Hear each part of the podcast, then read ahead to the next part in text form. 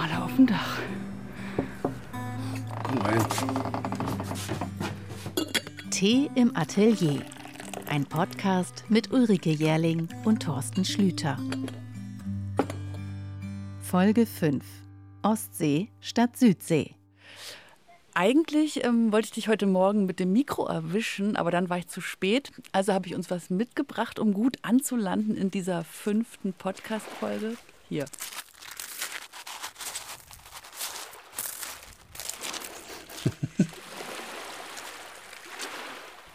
Also es, es klingt nach meinem Morgenritual. Dem Weg durch den Sand und dem Gang ins Meer. Denn schon wieder reden wir nicht im Atelier, immer noch nicht, dafür aber eben an einem Ort, der dir ja eigentlich auch Atelier ist und an dem dein Morgen eben immer gleich beginnt mit diesem Sound, wobei die See natürlich nicht immer so ruhig schwappt wie hier gerade. Ja, heute ist Ostwind. Und Ostwind heißt die maximale Erfrischung sozusagen. Glasklares Wasser und Eistonne. Also Roger Federer wäre begeistert. Es ist August und da können wir unseren Podcast nicht im Berliner Atelier aufnehmen, weil du niemals im August in Berlin bist. Niemals. Wie lange eigentlich schon nicht mehr? Also seit Mitte der 80er ist für mich der August äh, nur mit Hiddensee verbunden. Und der Juni und der Juli?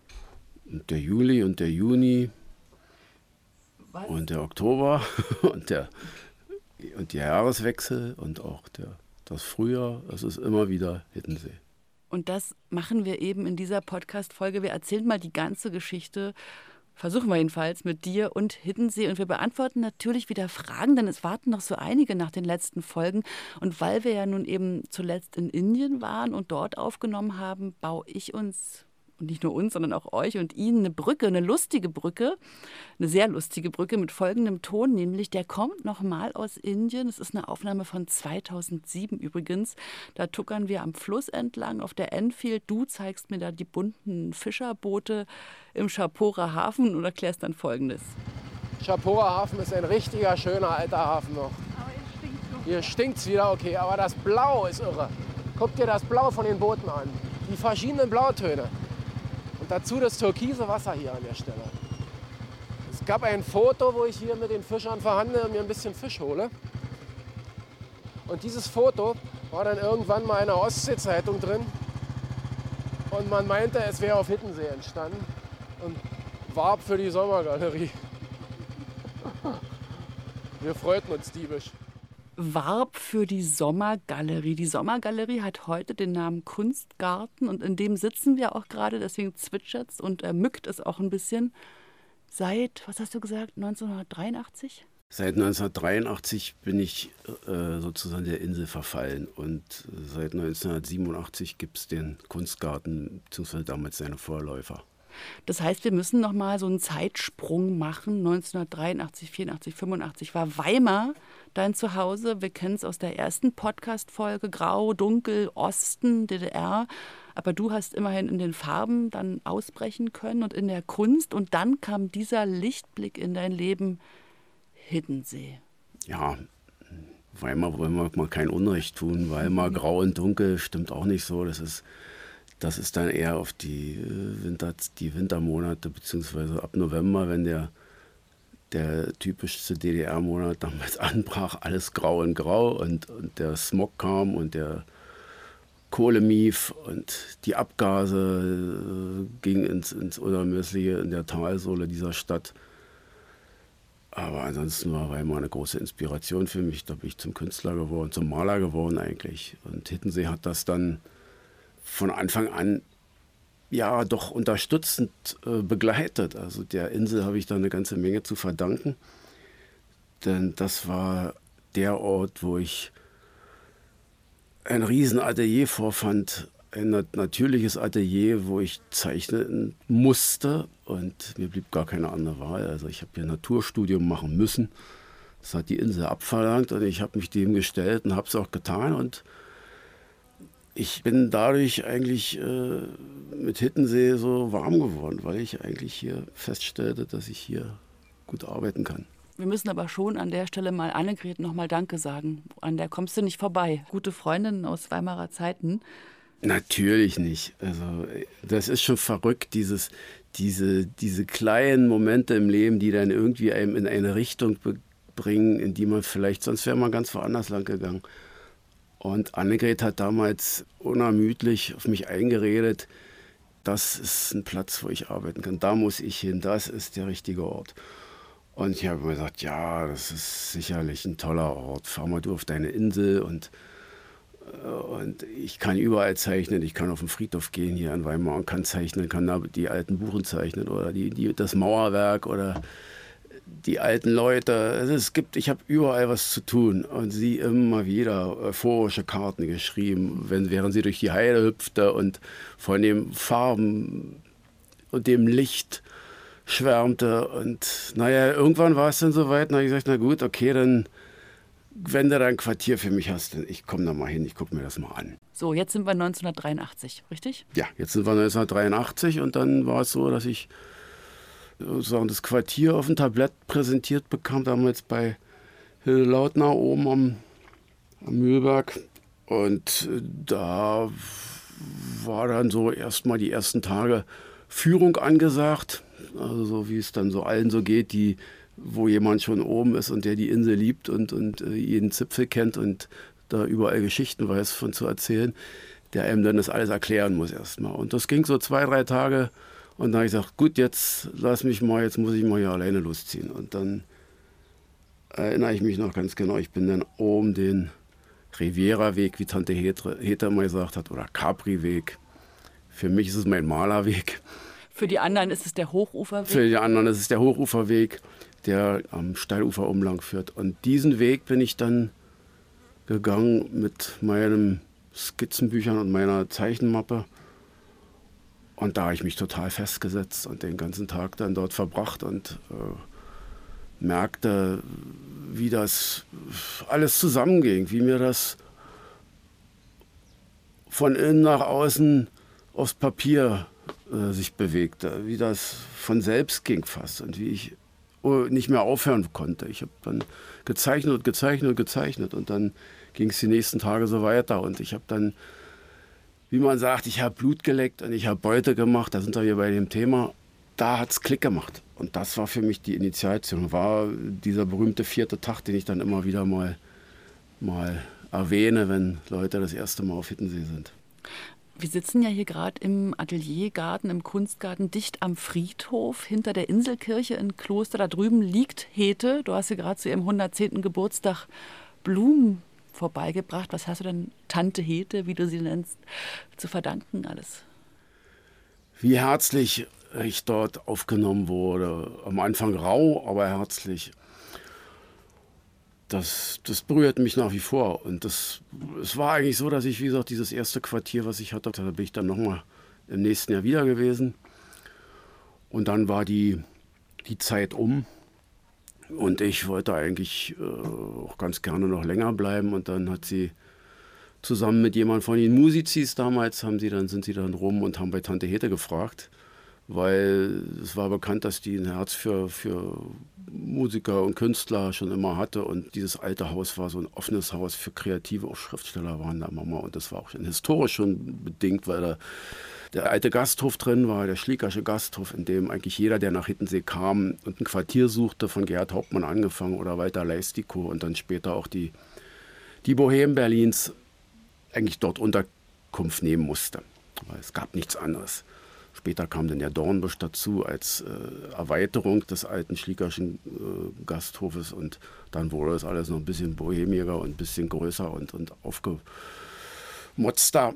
Und dann kamen natürlich auch mehr Leute. Aber in, in diesem Haus hatte ich nun die Möglichkeit, äh, eventuell unterzukommen und wurde dann da vorgeführt und, äh, und sie, sie musterte mich von oben bis unten. Und dann kam nur der, der lakonische Satz, Treppe hoch, rechts, Kammer.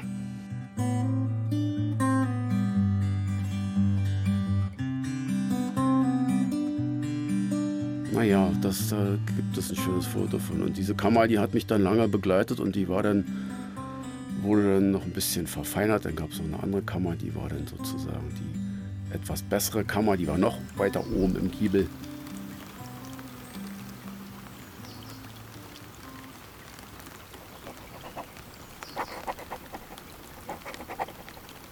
Tiefes Inhalieren. Endlich Salz in der Luft. In der Brandung der Geruch von Seegras, Muscheln und aufgeweichtem Holz. Durchatmen. Entdecke in meinen Bewegungen die Wiederkehr der Langsamkeit. Behutsam streift die Insel die zur Geschwindigkeit gewordenen Energien ab. Gleichmut und Gelassenheit kehren zurück.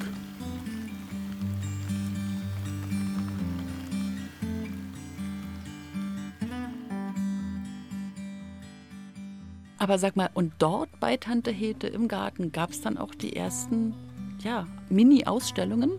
Ja, da gab es dann irgendwann, also ich muss dazu sagen, ich hatte dann irgendwann die, die Möglichkeit, ich konnte immer wiederkommen, die Kamera wurde freigehalten. Ich war noch ein bisschen so, ich war Künstler, Hausmeister, das habe ich alles so, das war so da üblich. Jeder, der da wohnte, hat auch geholfen. Die, die, die Preise, sie hat also im Prinzip hat sie sich, hat sie nur so viel Geld genommen, damit sie ihre Energiekosten bezahlen konnte. Und äh, alle haben ihr geholfen und alle haben sich verantwortlich gefühlt und haben es gerne getan. Und also so Dachrinne. Dachrinne, Kohlen, Pumpe, gebrochene Tonleitungen, die ausgebuddelt werden mussten. Und es war immer was zu tun und äh, das gehörte dazu. Ja, und äh, es war dann so, dass ich irgendwann, ja, ich war ja immer unterwegs, tagsüber auch mit meiner, mit meiner Staffelei und meinem Rucksack und äh, meinen Kreiden und Farben und Pinseln und, und, Papieren.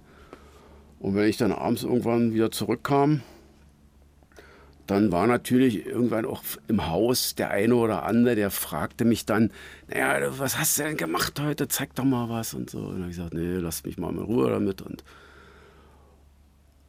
jedenfalls, irgendwann war es mir dann zu bunt. Da habe ich gesagt, okay, Sonntag früh um 10 im Garten der schroffe Thorsten Schlüter. Das ist ja auch eine sehr angenehme Frage eigentlich. Interesse. Ja, aber das ging mir mehr oder weniger auf den Wecker. Ich wollte da nichts zeigen. Die Sachen, die entstanden sind, packt man in die Mappe und danach guckt man die sich erstmal selber nicht mehr an und, und irgendwann vielleicht dann in Berlin im Atelier oder, oder auch in Weimar, äh, wo, es, wo ich damals ja äh, gewohnt und gearbeitet habe, auch sonst jenseits von Hittensee da wird das ausgepackt. Und in dem Fall wollte ich auch nichts zeigen. Das, das war mir alles. Das, dieses, diese Neugierde wollte ich nicht. Ich wollte genauso wenig, dass mir jemand beim Arbeiten zuguckte. Das ist ja für einen Künstler auch unerträglich. So, jedenfalls war ich soweit, sagte, okay, Sonntag früh um 10 im Garten. Und dann, ja, dann hatten wir so drei rot-weiße Stühle da, die vor dem Haus standen, an, so an dem Frühstückstisch. Die wurden dann genommen und wurden dann äh, in Reihe gestellt und dann ein paar Pappen angeklemmt und und dann habe ich so Arbeiten, die da in dem Sommer entstanden waren, habe ich dann da mit Wäscheklammern festgemacht und dann war sozusagen eine kleine Ausstellung. Daneben die Tafel hier wohnte Gerhard Hauptmann bei seinem ersten Hiddensee-Besuch. 1885, äh, 1985 bin ich bei Hete eingezogen sozusagen, 100 Jahre später. Das ist eine lustige Episode, die sowas von zeitgleich ist was ich ja ganz schön finde, dieses leichte, dieses mit Wäscheklammern an der Pappe auf rot-weißen Stühlen, dieses Ensemble, das ist ja immer noch ein bisschen geblieben bis heute. Also dieses luftig leichte, so eine Reminiszenz an damals. Die Stühle gibt es immer noch, die sind ja. immer noch. Äh, ich weiß, die werden alle drei Jahre neu gestrichen. Genau, genau, ich habe auch schon gestrichen, ja. Sag mal, waren bei Hete eigentlich auch Maltes Gänse? Dann dichte bei? Ich stelle diese Frage nicht ohne Grund, denn das ist eine Frage, die wir bekommen haben. Wie kam es eigentlich mal zu den Möwen, die man heute so bei dir sieht, die dich so ausmachen? Ist also eine Stellvertreterfrage nach den Gänsen, weil ich weiß, dass es äh, mit den Vögeln so eine lange Geschichte ist. Und vor den Möwen waren lange die Gänse und vor den Gänsen ging es vielleicht sogar noch weiter weg. Bitte schön. Äh. Maltes Gänse prägten den Hof mindestens genauso wie Lenchens Hühner zuvor. Aber Maltes Gänse waren im Gegensatz zu Lenchens Hühner nicht so dezent scheu unterwegs. Wer ist eigentlich Malte? Malte war der Sohn von Tante Hete. Und der wohnte nebenan und hinter dem, unserem Hof war eine große Wiese und da war die Waschküche und auf dieser Wiese grasten eben auch die Gänse. Und die, und die Gänse waren, ja, die Gänse haben eine Schlüsselfunktion gehabt, was die Möwen angeht. Warum? Ich war auf der Suche nach dem Hahn. Und ja, aber verrückter. Der Hahn von Malte, der mich jeden Morgen nervte, morgens um vier aus, dem, äh, aus den tiefsten Träumen riss Und der, ich hatte das Gefühl, umso später ich ins Bett kam, umso früher fing der an zu krähen.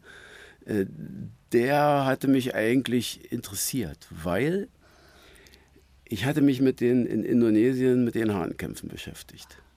Und die Hahnkämpfe, so wie, naja, ich sag's jetzt mal so wie Picasso seine Stierkämpfe hatte äh, und die gezeichnet hat, äh, so hat mich auch, mich haben die Hahnkämpfe interessiert als, als so ein archaisches äh, Ritual, auch was ja religiös bedingt war, zum Beispiel bei den Balinesen, die äh, für die Götter das getan haben. Die, die Hähne haben nochmal gekämpft und nur der Verlierer, der wurde den Göttern geopfert. Und der, der Sieger des Hahnkampfes, der äh, erreichte dann Kultstatus und nach drei oder fünf Kämpfen durfte er in die Pension. Um es kurz einzuordnen, wir sind im Zeitstrahl jetzt ein bisschen weiter. Wir sind schon nach der Revolution, wir sind in den 90ern. Du warst losgefahren in die Welt, du warst in, in den Ländern in deiner Südsee, Indien ging los, Indonesien eben die Hahnkämpfe. Und jetzt wieder im Sommer aber hier, Hiddensee. Und jetzt suchtest du also den Hahn und fandest Maltes Gänse, du wieder? Ja, ich hatte also sozusagen den, diese Hahnkämpfe hatten mich fasziniert. Ich habe da eine ganze Serie gemacht, so einen ganzen Zyklus. Und äh, habe das also auch nochmal ein Jahr später nochmal weiter betrieben. Und dachte aber dann irgendwie, dass ich jetzt damit noch etwas zu sagen hätte vielleicht. Und dachte, na, vielleicht ist der Hahn hier bei Malte ein guter Stellvertreter, um sich dem weiter zu widmen. Merkte aber schnell, dass der Hahn eigentlich, äh, dem fehlte der Kampfgeist und dem fehlte auch die Rivalität gegenüber. Also die ganze, diese ganze Dynamik und Bewegung, die in diesen, äh, naja, nicht unbedingt, ja, heute würde man sagen, Hahnkampf ist was Furchtbares inzwischen, weil der, der wird ja, die Leute wetten auf die Hähne, das ist alles nicht mehr, das, es ist schon eine ziemliche unangenehme Geschichte, so ähnlich bei den Stierkämpfen. Man kann es natürlich heute nicht mehr so einfach, äh, so einfach stehen lassen. Man muss es kommentieren. Jedenfalls nun der Hahn auf Hittensee, Maltes Hahn, der mich morgens, wie gesagt, aus dem Bett krähte, erwies sich als ein total langweiliger Vogel. Da kam gar nichts. Der starkste nur ein bisschen über den Hof und guckte sich seine Hühner an und es war eine. Und dein inneres Auge einzige, fand kein Gegenüber. Eine einzige Poserei. Aber da dazwischen waren natürlich die Gänse. Und als ich den Hahn dann zeichnete, kamen die Gänse auf mich zu. Und die Gänse sind ja natürlich besonders, äh, wenn da jemand sich näherte, immer besonders auch aggressiv, kämpferisch und die fauchen und die, die schnappen nach dir und die strecken ihre Hälse weit nach vorne. Also sie sind immer in einer sehr aktiven Position. Und diese, diese Aktivität der Gänse, die hat mich natürlich interessiert. Ich dann irgendwie bin dann plötzlich automatisch umgeschwenkt von dem Hahn auf die Gänse und habe dann mich ausgiebig äh, mit denen beschäftigt und sind etliche Skizzen und Zeichnungen entstanden dazu. So, jetzt haben wir schon mal einmal Federvieh. Und dann war der nächste Schritt eigentlich wie folgerichtig. Gibt es so einen Schlüsselmoment, die Möwen zu entdecken als Charaktere? Denn wenn man sie jetzt bei dir im Kunstgarten äh, auf Papier gebannt sieht, dann ist, kommt man aus dem Grinsen manchmal nicht mehr raus oder kann auch philosophieren. Das ist ja eine Parallelgesellschaft, sagst du manchmal. Wann hast du die entdeckt? Ja, Norbert und Horst, unsere Angler, die auch bei Heta immer wohnten, hatten die Angewohnheit, den, den, den Rest vom, vom Fisch, also den Kopf vom Hecht oder den, die Schwanzflossen und die Innereien auf die Wiese zu werfen. Da war natürlich noch ein kleiner Zaun dazwischen. Und äh, die Gänse nahmen das dankbar an und taten sich gütlich das war eben auch eine äh, alltägliche Angelegenheit dort auf dem Hof, wenn die Angler kamen. Plötzlich, ich erinnere mich ganz gut daran, plötzlich äh, saß eine Mantelmöwe bei Lenchen vor der Waschküche auf dem Vordach und hatte sich ein Fischkopf geschnappt und den den Gänsen sozusagen vor der Nase weggeschnappt und sich da oben auf diesem Vordach gütlich getan und fraß an diesem Fischkopf rum, beziehungsweise bewachte den erstmal.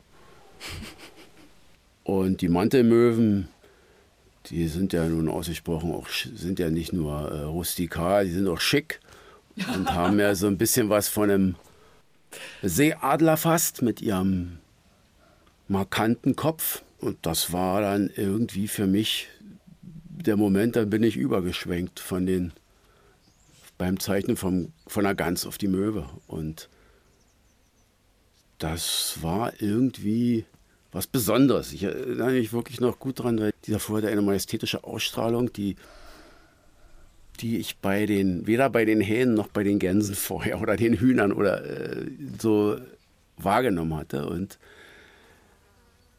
ja, und ich fing dann an, mich mit dieser Parallelgesellschaft mehr zu beschäftigen und so dann wuchs da so aus Neugier eine Verbundenheit und also sie wurden für mich zu Musen. Oi, oi, oi, oi. Du hast ja in der früheren Podcast. Das ist natürlich ein Spaß. Du hast ja in einer früheren Podcast-Folge von den Ritualen erzählt, die dir so wichtig sind in Berlin, in Indien ja auch, hier auf Hiddensee genauso. Natürlich ganz andere Rituale. Mit dem ins Wasser gehen morgens beginnt der Tag, im Herbst genauso wie im, im Sommer, vom Frühstück noch. Aber die Fahrt mit dem Fahrrad und dem Skizzenbuch in die Heide zu den Möwen, so am frühen Nachmittag. Das ist auch so ein Ritual. Kennen die dich schon? Hast du das Gefühl? Naja, es ist so, dass ich die, die Möwen habe ich ja, es gibt da so mehrere Plätze, wo sie sich aufhalten. Das hängt auch mit dem Wind zusammen. Also wenn bei Ostwind sind sie eben gerne auf dem Meer, auf den Buhnen. Bei Westwind äh, findet man sie eher am Hafen, ob in Neuendorf oder in Fitte, äh, vorwiegend in Kloster neuerdings ja auch seit der Segelhafen da existiert. Und äh, so gibt es bestimmte Plätze, wo ich sie dann auch finde. Und ich weiß ungefähr, wo sie sind. Und dann kann es sein, dass es in mein Ritual mit hineinfließt, dass ich sage, ich muss also jeden Tag versuche ich so ein, äh, ein Ritual, dass ich zwei, drei Stunden, zumindest zwei Stunden jeden Tag zeichnen gehe. Mit Skizzenbuch und manchmal auch eben mit Tonpapieren. Und dann ist es eben möglich, dass, die, dass ich mir die im neuen Dorf am Hafen schnappe oder in der Heide an der, auf der Meerseite.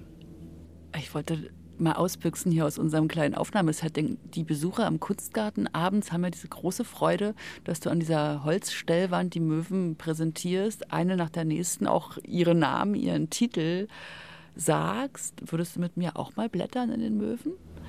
No, für dich mache ich jede Vorführung mit. Für dich soll es heute auch Möwen geben. Soll es halt Möwen geben.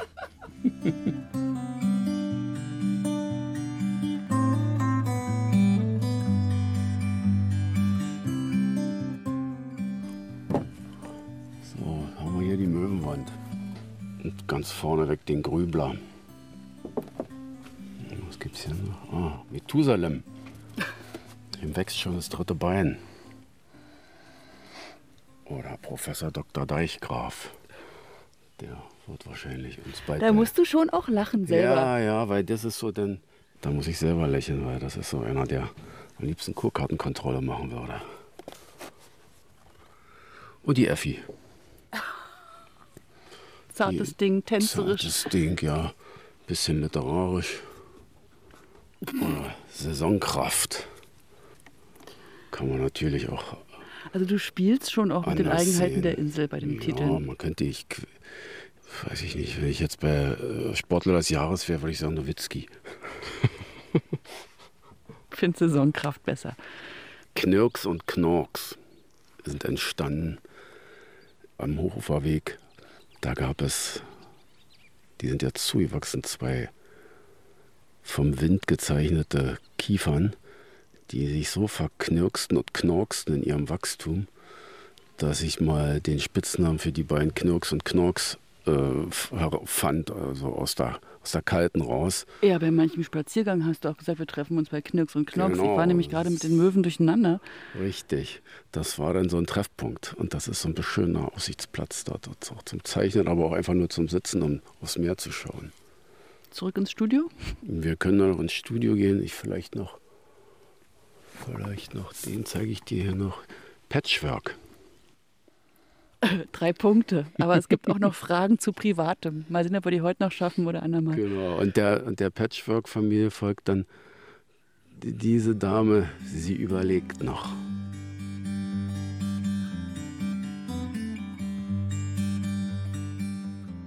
Da waren wir jetzt beide zusammen so richtig im Kunstgarten, auch gedanklich, wenn auch ohne Besucherinnen und Besucher manchmal kommst du von diesen Abenden sehr berührt ins Haus, erzählst mir auch die ein oder andere Begegnung oder den ein oder anderen Austausch. Was sind so Momente, wo du sagst, Kunstgarten, da ist ein tolles, aber auch Miteinander eigentlich? Das ist jetzt aber eine schwierige Frage, weil das, weil das so ein breites Spektrum ist von Besuchern, wo ich in die verschiedensten Momente äh, auch meines Lebens mich begebe. Da gibt es Gäste, die kommen seit 30 Jahren hier und, und verfolgen den Kunstgarten. Dann gibt es Besucher, die vor drei Generationen schon die Ausstellung besuchen und die, die das sehr ritualisiert haben, mit Hitten verbinden, meine Kunst. Das ist dann schon etwas Besonderes und es ist auch wiederum sind es Begegnungen, wo Menschen das erste Mal mit Kunst in der Form so zu tun haben. Oder es sind Leute, kommen Leute zu mir, die, die sehr, sehr viel mit Kunst zu tun haben und in deren Leben das eine ganz große Rolle spielt. Und wo es einen ganz besonderen Austausch auch geben kann. Und wo die Arbeiten auch äh, dann aufblühen nochmal, wenn sie so mit solcher Intensität auch wahrgenommen werden durch meine Besucher, durch die Kunstbetrachter. Hier im Kunstgarten sieht man ja eigentlich wirklich nur die Arbeiten, die auch hier auf der Insel entstehen, also nur einen ganz kleinen Ausschnitt aus deinem Werk. Viel diese Nordlichter, die Horizonte, dann die Möwen, über die wir gerade sprachen. Abends, wenn der Kunstgarten schließt, dann gehst du ja auf den Berg oft nochmal arbeiten, nochmal ins Abendlicht, ins, ins fast Nachtlicht manchmal. Siehst du eigentlich schon hier aus dem Garten raus, ob es sich heute lohnt? Und wann lohnt es sich? Der Himmel ist, ist äh, den ganzen Tag präsent. Ich brauche auch keine Wetter-Apps und so ein Quatsch. Ich äh, gucke auf den Himmel, ich gucke auf den Vogel, Vogelflug, ich achte auf den Wind und dann, dann sehe ich, was mich so mehr oder weniger erwartet. Die Wolken erzählen mir eigentlich schon im Großen und Ganzen, in welche Palette es gehen könnte. Aber das ganz große Spektakel, was dann am Ende entsteht, davon habe ich keinerlei Ahnung. Ich habe nur, ich ahne nur, dass es eins geben wird, aber ich weiß nicht, was auf mich zukommt. Was ich weiß, ist eben, dass ich mich dann darauf einzig und alleine konzentriere, weil alles andere ist ist ja, ist ja Handwerk. Das ist das Rüstzeug, was man sich über die Jahre erarbeitet hat, mit dem man dann unbewusst agiert. Neulich hast du gesagt, ich habe es mir genau gemerkt, weil ich dachte, das muss ich dich fragen. Da hast du gesagt, ich muss heute das Nichts malen. Was war das für ein Abend und was ist das Nichts? Da gibt es nichts groß. Und aber gerade das ist, äh, finde ich, äh, ist auch wieder eine besondere Spannung, die dann da entsteht. Also es ist genauso, als wenn der Wind tobt und die und äh, der Sturm pfeift und äh, alles festgebunden wird beim Arbeiten und das Licht ständig wechselt und das, die, die schweren Kontraste gegeneinander hauen. Genauso ist es beim Nichts. Alles ist völlige Ruhe, es ist kein Windhauch, es ist kein Licht, es ist fast Himmel und Wasser sind vom Ton her eins. Und es gibt diese feinen Grauwerte, diese feinen Nuancen, die feinen Grüntöne oder die feinen grauen Blautöne, die in unendlicher Vielfalt da sind und die ein Liniengebilde bauen und eine, eine Feinheit haben, eine, eine Leichtigkeit. Also das, das Nichts heißt eigentlich alles weglassen, alles, was stört, am Ende wirklich herauszufinden, was ist denn da, was kriselt da, was ist da, was flirrt da, was ist da in Bewegung, was zieht sich da, was dehnt sich da. Und weil du gerade nach dem Nichts fragtest, ich hatte im Kunstgarten eine Arbeit, die bestand so gut wie nur aus Blautönen mit Grauwerten vielleicht noch. Und es gab ein junges Pärchen, die waren sehr interessiert und, und auch sehr darin versunken, aber die hatten einen kleinen Jungen dabei, der einfach dann irgendwann nicht mehr konzentriert sein konnte, weil es war ihm zu lange dann und das, das muss man dann auch sehen. Und dann habe ich ihm, kleinen Jungen, gesagt, ob er zählen kann. Dann sagte er, er kann schon ganz weit zählen. Mhm. Und dann habe ich gesagt, na weißt du was, dann guck dir mal diese Arbeit an, schau dir diese Arbeit und zähl mal die Blautöne, die du da dran findest. Die unterschiedlichen Blaus. Dann hat er sich da vor das Bild gesetzt und hat Blautöne gezählt.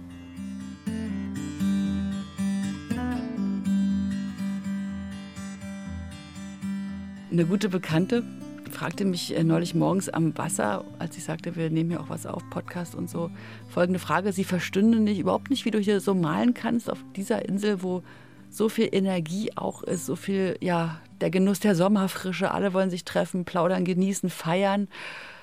Du musst dich auch abgrenzen, oft. Wie? Ja, das ist, äh, das gehört dazu, wenn man an einem Ort arbeitet und wenn dann aber die Schwierigkeit besteht, dass andere an diesem Ort vielleicht sich erholen. Also das ist schon ein Kontrast. Es ist eben besonders schöner Ort, ja. Und das ist klar, dass sich da Leute erholen wollen. Und auf der anderen Seite ist es so ein toller Ort, dass es auch eben für Künstler inspirierend ist. Ich grenze mich ab, ich habe meine Rituale, ich habe meine festen Zeiten, wo ich also auch mich nicht stören lasse. Und ich habe natürlich auch für die für die vielen, die mich hier besuchen wollen oder die wissen, dass ich hier oben arbeite und hier bin, äh, da habe ich natürlich immer die wunderbare Möglichkeit zu sagen, also wir treffen uns dann zu der und der Zeit, da ist der Kunstgarten geöffnet und es gibt also einen Zugang und eine Möglichkeit zum Schauen, wo ich dann auch selbst da bin, im Gegensatz zur sonstigen Ausstellung, da bin ich nie da. Und trotzdem Hier. ist es nicht allzu privat. Das ist dann nicht allzu privat. Kein ja. Kaffee gekocht. Ja, weil es ist, geht darum, äh, sich, wer mich hier besucht, besucht mich bei der Arbeit. Und wer mich bei der Arbeit besucht, der muss sich auf meine Arbeit, äh, mit, mit meiner Arbeit zufrieden geben. Und wenn ich dann eben, nachdem ich, ab, ich baue jeden Tag diese Ausstellung auf, ich baue jeden Tag die Ausstellung wieder ab. Das ist ein Prozess, das dauert eine Weile, das ist auch, äh, kostet auch eine ganze Menge Vorbereitungszeit und Nachbereitungszeit und dann, wenn du in den zwei Stunden, wo du ja, permanent auch äh, wie so eine große Führung ist das ja fast, dann bist du auch in Aufmerksamkeit und danach gehe ich ja noch arbeiten, wenn das Licht äh, taugt. Genau, und arbeiten kannst du nur, wenn du deine innere Ruhe gefunden hast, was ein Zitat ist. Ich weiß, du willst es direkt sagen, erzählst, aber ich glaube, wir haben es auch schon im Podcast erzählt, oder? Die innere Ruhe ist ein Begriff, aber Frieda, äh, Patchwork-Tochter, als sie noch klein war, fragte dich damals, wann malst du denn, Thorsten? Und du sagst, Frieda, ich muss erst mal eine innere Ruhe finden, dann kann ich arbeiten gehen. Und dann gab es eigentlich die Frage ziemlich oft, Thorsten, hast du erst deine innere Ruhe gefunden? Und jetzt sind wir so ein bisschen ins Private und vorhin kam auch schon mal der Titel Patchwork und so. Wir haben ja auch gesagt, wir beantworten Fragen. Und es gibt eine Frage so ein bisschen aus dem Inner Circle, denn sie kommt tatsächlich von deiner Schwester. Ja, lieber Thorsten, jetzt nochmal vielleicht eine Frage aus dem Familienleben. Wie haben dich denn deine Kinder in der Vergangenheit gesehen, als sie klein waren? Ich weiß, dass die Kinder einen doch mit anderen Augen sehen, als, als es die Öffentlichkeit macht. Und warst du für sie schon immer der große Künstler oder hieß es, Papa malt wieder Bilder? Papa malt wieder Bilder. Ich glaube, so haben sie es nie gesehen. Äh, sie haben das doch eher, wenn ich so ja, ich vermute, Sie haben äh, das so als, als Arbeit eher äh, empfunden. Ja, es ist seine Arbeit. Sie sind damit aufgewachsen, dass Papa arbeitet. Der ist im Atelier oder der arbeitet und so, ich denke mal, das ist für sie relativ normal gewesen und manchmal haben wir auch was zusammen gemacht, dann haben wir was zusammen gemalt oder was gebaut oder was gebastelt. Das floss alles so ineinander, würde ich sagen. Adjektiv normal. Ja, normal. Also ich denke mal, es wird, die Kinder werden da nicht groß eine große Story erzählen können. Du wirst dann vielleicht sagen, ja, wenn er dann äh, drei Tage nicht arbeiten kann, dann wird er gnatschig, dann kriegt er schlechte Laune. Aber das ist ganz klar. Also das ja. ist die, die, die Kunst lässt dich ja nicht los. Die ist ja das das kann ich wirklich hier aus dem eigenen Erleben sowas von beitragen. Ne? Du schaltest auf Familienmensch um, auch aus, aus Liebe und du willst es sein, aber deine Ruhe gerät so dermaßen ins Wanken. Also Familienzeit ist äh, eine wunderschöne, anstrengende Zeit. Nee, ist es nicht. Doch. Weil ich, nee, ich habe das, das hat sich äh, doch tatsächlich auch so äh, entwickelt, dass ich das auch wirklich äh, einfach die Familienzeit genieße und dann eben auch sage, gut, dann ist das keine Arbeit. Das stimmt schon. Du bist und wenn die Arbeit dann manchmal, es ist natürlich so, dass wenn das Thema äh, Kreativität und Kunst und Kultur oder auch Literatur, Musik, das fließt bei uns ja, ja, fließt ja bei uns in, in die Lebensbereiche mit ein. Und das liegt doch daran, dass alle irgendwie damit was zu tun haben. Der eine schreibt das mal, der andere zeichnet, der dritte macht Musik. Ja, wir sind doch ein ganz schöner musischer Haufen da, wenn man das zusammenfasst. Und deswegen sind alle eigentlich auch irgendwie nicht verwundert darüber, dass man. Nee. Ich wollte trotzdem sagen, dass, dass du dich wieder eingerufst, wenn die liebe Familie dann doch wieder abgefahren ist. Alle lieben diesen Platz und wir wollen sie und es ist großartig. Sie sind ja jetzt auch groß. Aber du und die innere Ruhe, das ist einfach das ganz große Thema hier auf Hiddensee und das erklärt auch so manchen schroffen Moment. Habe ich mitgeheiratet? So. Und wir dürfen diese Folge auch nicht zu lang machen. Zu lang ist nie gut, aber über eins müssen wir noch sprechen, über den Bäcker. Denn was hat es denn damit auf sich, dass du dich unter einem Nussbaum versteckst, hinter einer Zeitung, auf einem Plastikstuhl und das dein allerliebster Büroplatz ist, jeden Morgen nach dem Wasser. Und du könntest ja auch hier am Schreibtisch im Atelierhaus, aber nein, Bäckerbüro ist unterm Nussbaum. Ja, das ist das Kastenoffice sozusagen. ja, das ist eigentlich entstanden in der Zeit, wo ich eigentlich in der Kammer gewohnt habe. Und äh, damals war das äh, so ein Moment, wo ich meine Ruhe hatte und äh, irgendwo sitzen wollte und einen Kaffee trinken wollte und auch keine Küche hatte. Und dann hat sich das ritualisiert, weil das Zeitungslesen war für mich immer eine, äh, eine wichtige, wichtiger Moment, bevor ich in die Arbeit ging. Und das war es auch in Berlin so. Das ist auch, äh, da spielte das auch eine Rolle. Ich brauche das so als eine, um die innere Ruhe zu finden, aber auch um, so, und das ist für mich auch eine, äh, es, dieser, dieser, dieses Bedürfnis nach, äh, nach Bildung, nach Allgemeinbildung. Ja, ja, aber es geht ja trotzdem um den Platz. Du könntest ja auch hier im Garten auf. Ja, jetzt ist der Platz da einfach so, der ist gesetzt und ich bin da, habe da einen kleinen Tisch und da sitze ich dann immer an derselben Stelle und. Ja, und ich bin ja auch nicht da. Und du bist nicht da und ich habe dann auch, äh, was ich die Jahre vorher ja nicht machen musste, aber seitdem es Funktelefone gibt, habe ich da auch einen Platz, wo ich Empfang hatte.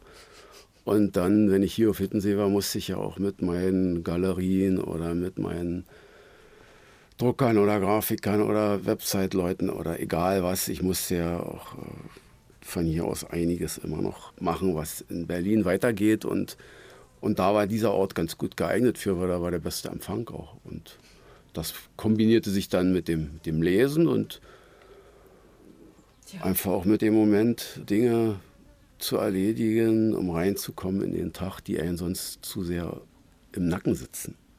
Ja, und im Schatten des Nussbaums dann so gefühlt tausend Telefonate. Aktuell geht es um die große Ausstellung beim ersten FC Union Berlin.